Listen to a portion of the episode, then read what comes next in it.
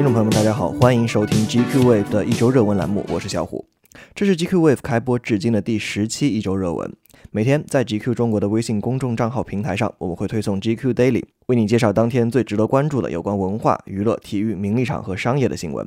而到了每周日，我们将会从这一周的新闻中精选出十条最值得讨论的新闻，用口述的方式为你评述，用一本男性杂志的视角为你解读。接下来，我们将进入本周在你的朋友圈、社交网络和现实生活中被讨论最多的十条新闻。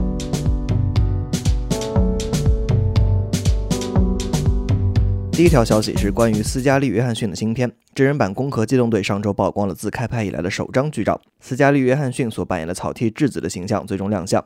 攻壳机动队》是日本漫画家侍郎正宗于一九八九年开始在讲谈社旗下的青年漫画杂志周刊《Young Magazine》上开始连载的漫画。当时的进度是每三个月更新一画。到了一九九五年，这部漫画被动画界怪才押井守负责搬上了电影荧幕，最终获得了空前的成功。之后又被改编为 TV 动画。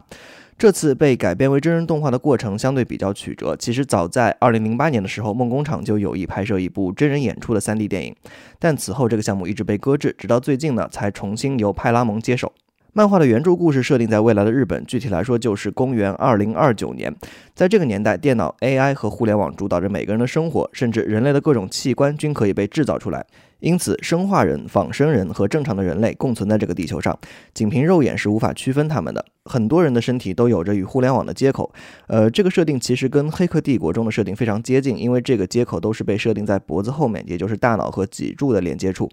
对于这样的人来说，身体只是一个电脑终端，是容纳灵魂的容器。因此，《攻壳机动队》的英文名字《Ghost in the Shell》（空壳中的灵魂）其实更加点题。在这种背景下，新的犯罪活动也应运而生。被称为“幽灵黑客”的犯罪分子能够侵入到一个人的完整人格，并且支配受害者的身体、判断甚至回忆。故事中，日本国家公共安全委员会下属的秘密行动小组“攻壳机动队”就是专门针对这种犯罪活动的。而斯嘉丽·约翰逊所扮演的主人公草剃素子就是这个行动小组的队长。在这个首次曝光的剧照中，斯嘉丽·约翰逊顶着一头黑发，但是从五官上来看，还是有非常典型的欧洲人的特征。但是很多影迷对于这个扮相其实并不是十分的买账，因为他们认为让一个欧洲人来扮演一个日本人所造成的违和感其实十分强烈。但也有消息传出说，电影制作方请来了多个视觉特效公司对斯嘉丽·约翰逊的造型进行后期处理，在最终的成片中，他所扮演的形象应该会更加贴近原作中的日本人的形象。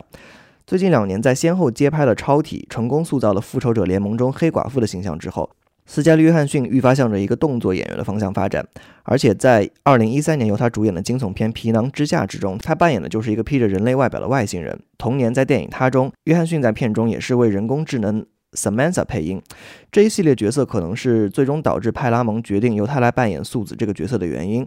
再回到这个电影本身，《攻壳机动队》的英文名《Ghost in the Shell》其实取自于 Ghost in the Machine，也就是机器中的灵魂的意思。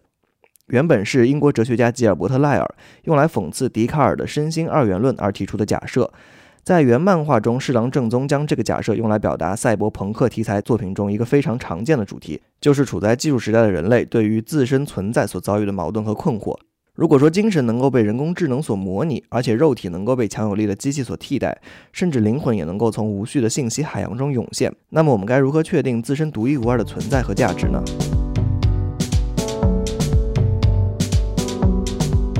第二条新闻依然与电影有关。电影导演詹姆斯·卡梅隆在上周的 CinemaCom 展会上宣布了，接下来将会开拍四部《阿凡达》电影的续集。CinemaCom 是美国最大的电影产业大会，一般的会议议程将会回顾过去一年的电影行业，发布行业数据以及表彰电影人和电影机构。同时，这也是很多电影制作方发布新的预告片和宣布新的消息的机会。本周，卡梅隆宣布了一个更加惊人的计划：这四部续集将在同一时间拍完。卡梅隆解释说，《阿凡达》的续集并不是背靠背的电影，它合起来是一部很大的制作，制作方式更像是在拍摄一部迷你剧。所以，我们将会同时拍摄所有《阿凡达》的剧本。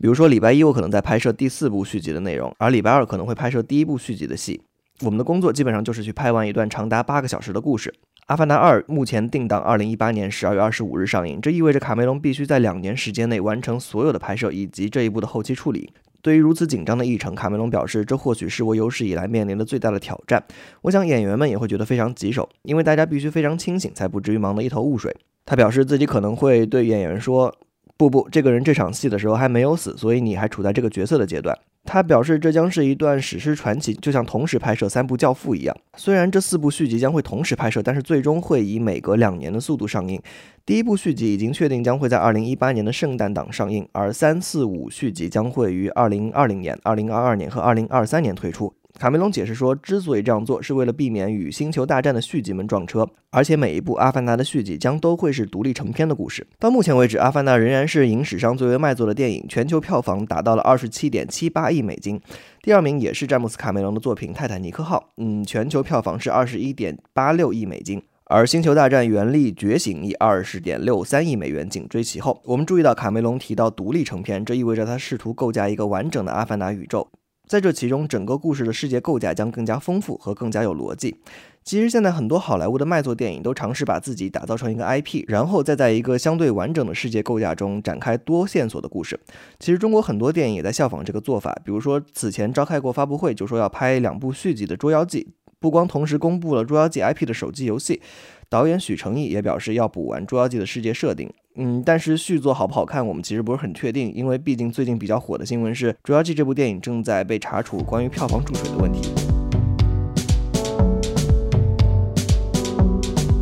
讲完电影，我们将目光转移到设备上来。在本周于拉斯维加斯举行的全美广播协会的活动上，GoPro 推出了最新的虚拟现实相机，并将会发布新的虚拟现实平台，方便用户分享沉浸式视频。这款叫做 Omni 的虚拟现实摄像机配备了六台同步摄像机，并以球阵的方式排列在四周。但就外壳来看，其实更像是一个圆角的正方体。为了达到更轻便的机身重量和动作捕捉性能，这款设备配备了六台 Hero 4摄像机和全铝制机身结构，并且支持 8K 视频拍摄。目前这款设备的定价为四千九百九十九美元。这家公司同时也介绍了 GoPro VR 计划，该项目包括了网站和免费的安卓和 iOS 应用平台。GoPro VR 将会用于全世界 VR 内容的展示，并方便用户互相分享。在正式发布虚拟现实平台之前，GoPro 发布了一段极具震撼力的视频片段。你可以在 YouTube 上找到完整版的可交互视频，还可以通过左右移动视角来全方位欣赏视频。虽然各式各样的 VR 内容正在逐步增多，但是类似三星的 Milk VR 平台却没有激发更多的 VR 爱好者的青睐。然而，GoPro 的主要业务其实是捕捉从滑板到冲浪的各式各样的户外运动的视频，这将会为其 VR 内容的分享平台迅速带来大量并且坚实的内容基础。GoPro 其实最终还是意识到了现在火热的 VR 市场其实最稀缺的是内容生产者。纵使 HTC、三星、Facebook 等都推出了自己的 VR 头戴设备，但是用户们买来这些设备到底能够做什么，是目前这些厂商们所面临的较为严峻的问题之一。而 GoPro 其实天生有这样的内容生产资源，就是他们数以万计的用户们。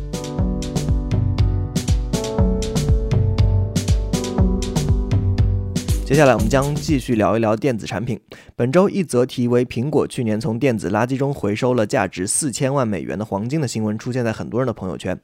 新闻的内容大致是这样的：根据苹果最近发布的环境责任报告书中所描述，他们在过去一年中通过电子设备回收计划，一共收集了约九千万磅的旧 iPhone 和其他电子垃圾，并且在这些电子垃圾中回收了超过六千一百万磅的可重新利用的材料。而在这其中，有价值约一百七十万美元的银、六百五十万美元的铜和四千三百万美元的黄金。为了更有效的回收废品，苹果开发了一款叫做 Liam 的机器人，可以在十一秒内将一部 iPhone 拆解。这个机器人曾经在三月份的苹果发布会上露过面。四千三百万美元，约合人民币二点六亿元，这个数字无疑是一个天文数字。这么来说，库克其实就算不做手机，单靠回收旧 iPhone 也能够大赚一笔。不过，最近美国的媒体辟谣说，这则消息不一定准确。大多数媒体表达的意思其实是这样的：或许是出于盈利的动机，苹果拆解并回收了旧的 iPhone 和 iPad，溶解了每部手机中大约三十毫克的黄金，最终获得了总重量达到九百九十九点七公斤的黄金。也就是说，光靠回收旧的手机上的黄金，苹果就可以净赚两三个亿。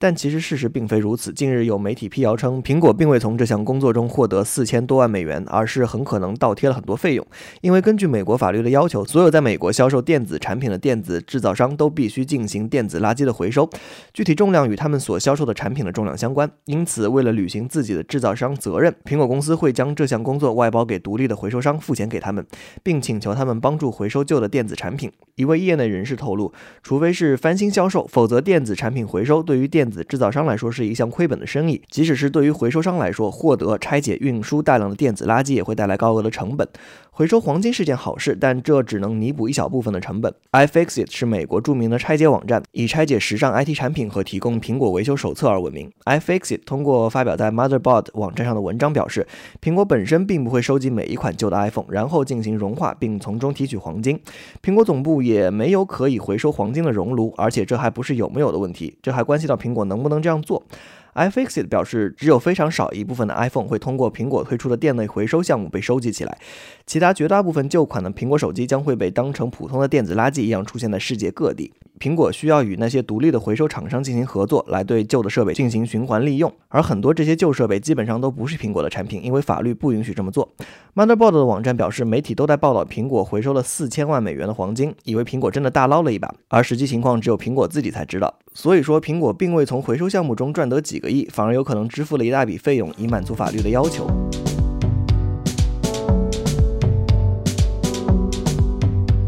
依然是科技公司的新闻。周五凌晨，微软在官方网站上公布了 Xbox 三六零停产的消息。他们用的标题是“成就解锁，十年来谢谢你了，Xbox 三六零”。解锁成就，这是 Xbox 玩家在游戏中经常会遇到的一种互动。虽然 Xbox 三六零上市已经不止十年了，二零零五年十一月二十二日于北美上市的这款主机是微软 Xbox 系列中最成功的一款。截止到二零一四年六月，该主机的销售量已经超过了八千四百万台，几乎匹敌了同时代的索尼 PlayStation 3。虽然停止了生产，但微软承诺将继续为每一位 Xbox 360玩家提供相关的硬件和软件服务。你可以继续进行设备的维修，以及享用会员服务。同时，玩家也可以在一些地方的库存中买到 Xbox 360的库存。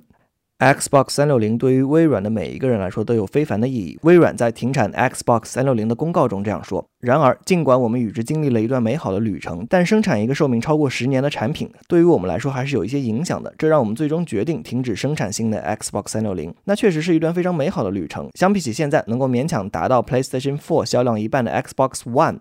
微软肯定怀念和索尼并驾齐驱的时代。当时 PlayStation 3因为定价太高，初期又缺乏独占大作，而给 Xbox 360留下了一大块空间。光环二等美式游戏的兴起，Xbox Live 联机网络系统以及微软设计的成就解锁功能，让这款游戏机挺受玩家的喜爱。加上比竞争对手提前一年上市，让 Xbox 360突破了前一代由索尼 PlayStation 2一统天下的市场。不过，这终究是一款老的产品，在微软新的产品和策略上线之后，他们还是希望尽快赶走 Xbox 360那个时代。微软更加希望你使用他们的 Xbox One，不管是从增加销量，或者是从公司策略上来说。微软已经于去年十一月为 Xbox One 的系统升级为 Windows 十的内核。此前微软做的一些事情，现在看来似乎也是在为今天的停产做了一些奠基。比如说，为 Xbox One 提供了兼容 Xbox 三六零的游戏服务，目前已经有一百四十多款游戏加入了这个功能，而且这个名单每个月还在不断增加。这进一步增加了人们使用新 Xbox One 的可能性。虽然也有消息称微软将会为这款主机推出一个升级版，对于 Xbox 三六零来说，这个消息并不重要。都快十一年的寿命，也算是寿终正寝了。加上 We 早已于二零一三年十月停产，PlayStation 3也于去年九月不再在新西兰地区生产和出货。上一代主机差不多都已经退出了历史的舞台。新一代主机大战的赢家，看来应该是 PlayStation 4了。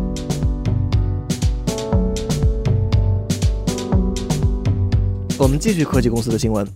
Twitter 在上周正式任命陈奎为公司首位中国区总经理，他将负责 Twitter 在中国大陆的业务扩展。虽然 Twitter 目前尚未在中国市场推出服务，但在海外华人当中相当流行。目前已经可以在他的 LinkedIn 的个人页面上面看到相关资料的更新。目前的职位是 MD of Greater China at Twitter，a curious explorer on the road。公开资料显示，现年五十岁的陈奎目前的工作地点为香港。在担任 Twitter 大中华区总经理之前，他一直在中国内地任职，曾经是微软和思科驻北京或上海的高管，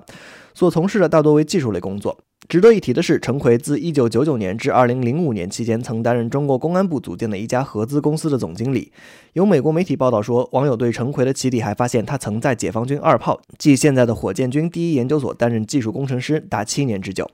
Twitter 对此发表电子邮件声称。在上世纪八十年代，中国大学毕业生都会被分配工作。陈奎的计算机科学学位让他成为了解放军的一名初级工程师。上世纪九十年代初，陈奎退伍，转投私营企业。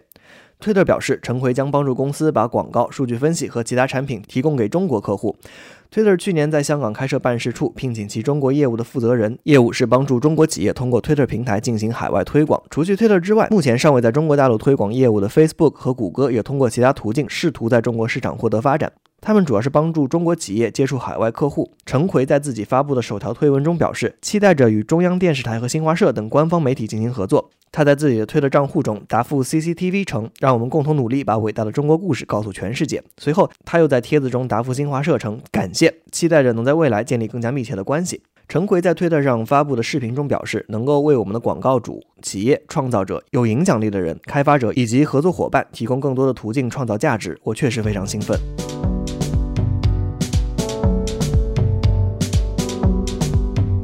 接下来，我们将目光转向国内。腾讯公司董事会主席兼首席执行官马化腾十八日宣布，将捐出一亿腾讯股票，注入正在筹建中的公益慈善基金，以支持在中国大陆为主的医疗、教育、环保等公益慈善项目，以及全球前沿科技和技术学科的探索。马化腾在腾讯公司发布的文告中称，通过十年的公益实践和探索，日益感到需要一个更长远、更高效的系统规划和构架。以善用财富回馈社会，同时通过专业团队提升公益活动的管理效率。我本人也可以投入更多的精力到腾讯的战略、产品体验以及更长远的公益规划。根据腾讯周五的收盘价一百六十三点五零港元来计算，马化腾未来将捐出一百六十三点五零亿港元左右来做慈善，这预计是中国有史以来最大的一笔个人捐赠。第一财经网指出，在马化腾之前，阿里巴巴董事局主席马云和副主席蔡崇信，二零一五年四月捐赠了阿里巴巴百分之二的股权，成立个人公益信托基金，专注于环境、医疗、教育和文化领域。以当时的股票计算，捐赠金额高达二百四十五亿元人民币。法新社报道，马化腾的捐赠不会采取一次性变现的形式，而是分年捐赠。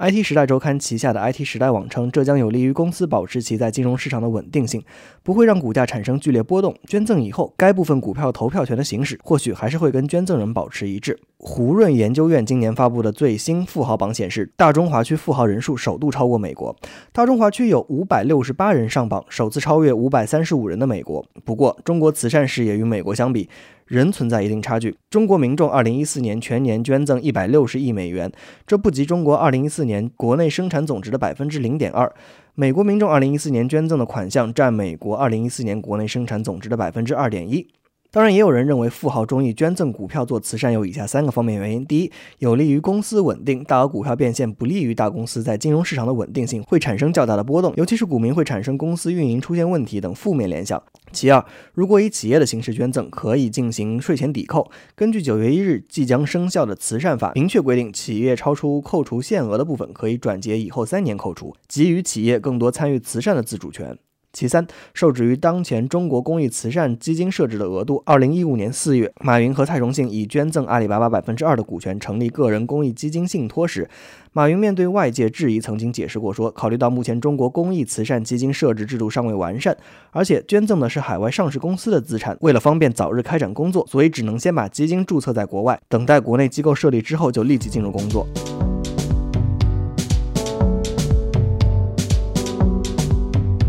接下来我们还剩下三条消息。已经有两年没有发布新专辑的周杰伦，最近推出了他的一张怀旧大碟《魔幻实验室》。与以往 CD 封装的方式不同，此次《魔幻实验室》专辑采用了 U 盘封装，容量为八 GB，其中收录了《乔克叔叔》《魔术先生》《迷魂曲》《水手怕水》《印第安老斑鸠》《红模仿》《跨时代》比较大的大提琴这八首老歌。而除了音乐所占空间之外，剩余空间也可以被当做普通 U 盘来存放个人文件。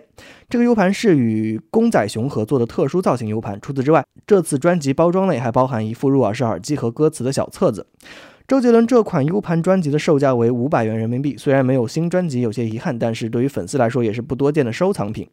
这两年都没有发售新专辑的周杰伦，其实并没有闲下来。除了2015年年初那场引起公众瞩目的教堂婚礼之外，他最近还成立了自己的英雄联盟战队 J 战队。这战队将参加港澳台战区专属的职业联赛2016 Garena LMS 职业联赛，最终目标当然是拿下世界冠军。周杰伦真是如此热爱这款游戏，他甚至为这款热门电子竞技游戏创作了主题曲《英雄》。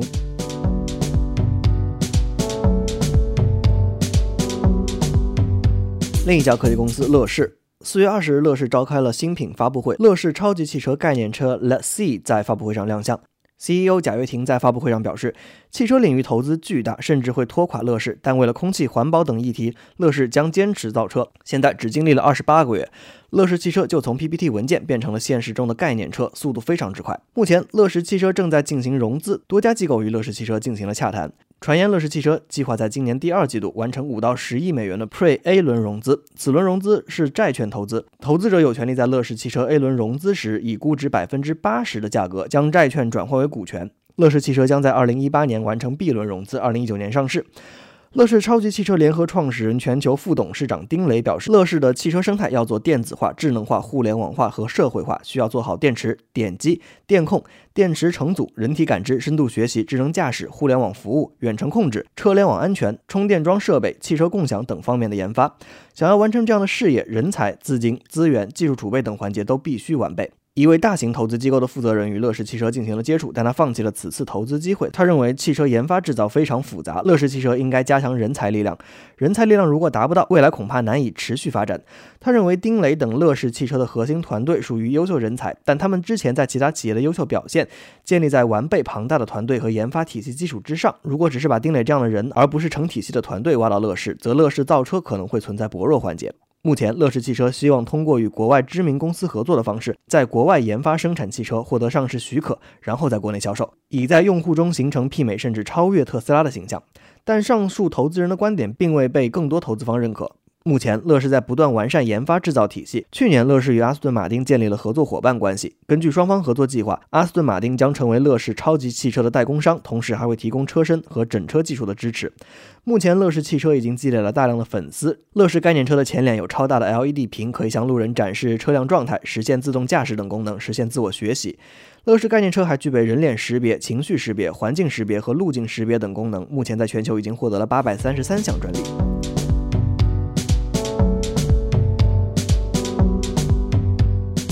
最后这则消息是关于中国目前最红的网红 Papi 酱。四月二十一日，视频网红 Papi 酱在投资人罗振宇、徐小平为他精心策划的拍卖会上，将视频后的贴片广告拍到了两千两百万。现场有两百多人参与观摩，包括投资人、厂商等。蘑菇街的一个品牌负责人甚至交了一百万元的押金到现场进行观摩。整个拍卖过程竞争非常激烈，六分钟不到的时间内，拍卖价格就从五百万元直接跳到了一千万元。最后经过二十六次竞价，零零二号拍卖者利庄利人夺得标王。此次拍卖的标王利庄利人公司成立于二零零七年，总部位于上海市，在北京、成都、广州均设有分公司。工商注册信息显示，这家公司是阿里巴巴投资的公司之一。有人质疑说，这次新媒体广告拍卖，直播平台优酷是阿里的，线上拍卖平台是阿里拍卖，标王是阿里巴巴投资的公司，难道没有猫腻？目前不得而知。三月十九日，Papi 酱被爆出融资一千两百万元的消息。四月十八日，Papi 酱系列视频因主持人爆粗口，被广电总局要求该节目进行下线整改，去除粗口等低俗内容，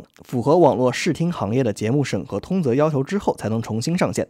这还不到一周时间，Papi 酱就重新回到人们的视线，广告拍出了两千两百万元。另据钱江晚报报道，在拍卖结束后的发言中，利庄丽人的负责人黄涛说：“这个广告按照我们的通常算法，只值十几万元。”但为什么我花了两千两百万元把它拍下来？其实我相信的是人格的力量，以及这是一个势不可挡的趋势。而 Papi 酱的合伙人杨明则表示，将把拍卖的净收入全部捐赠给 Papi 酱的母校中央戏剧学院，以帮助和鼓励更多的内容创造者加入到文化创业的大潮之中来。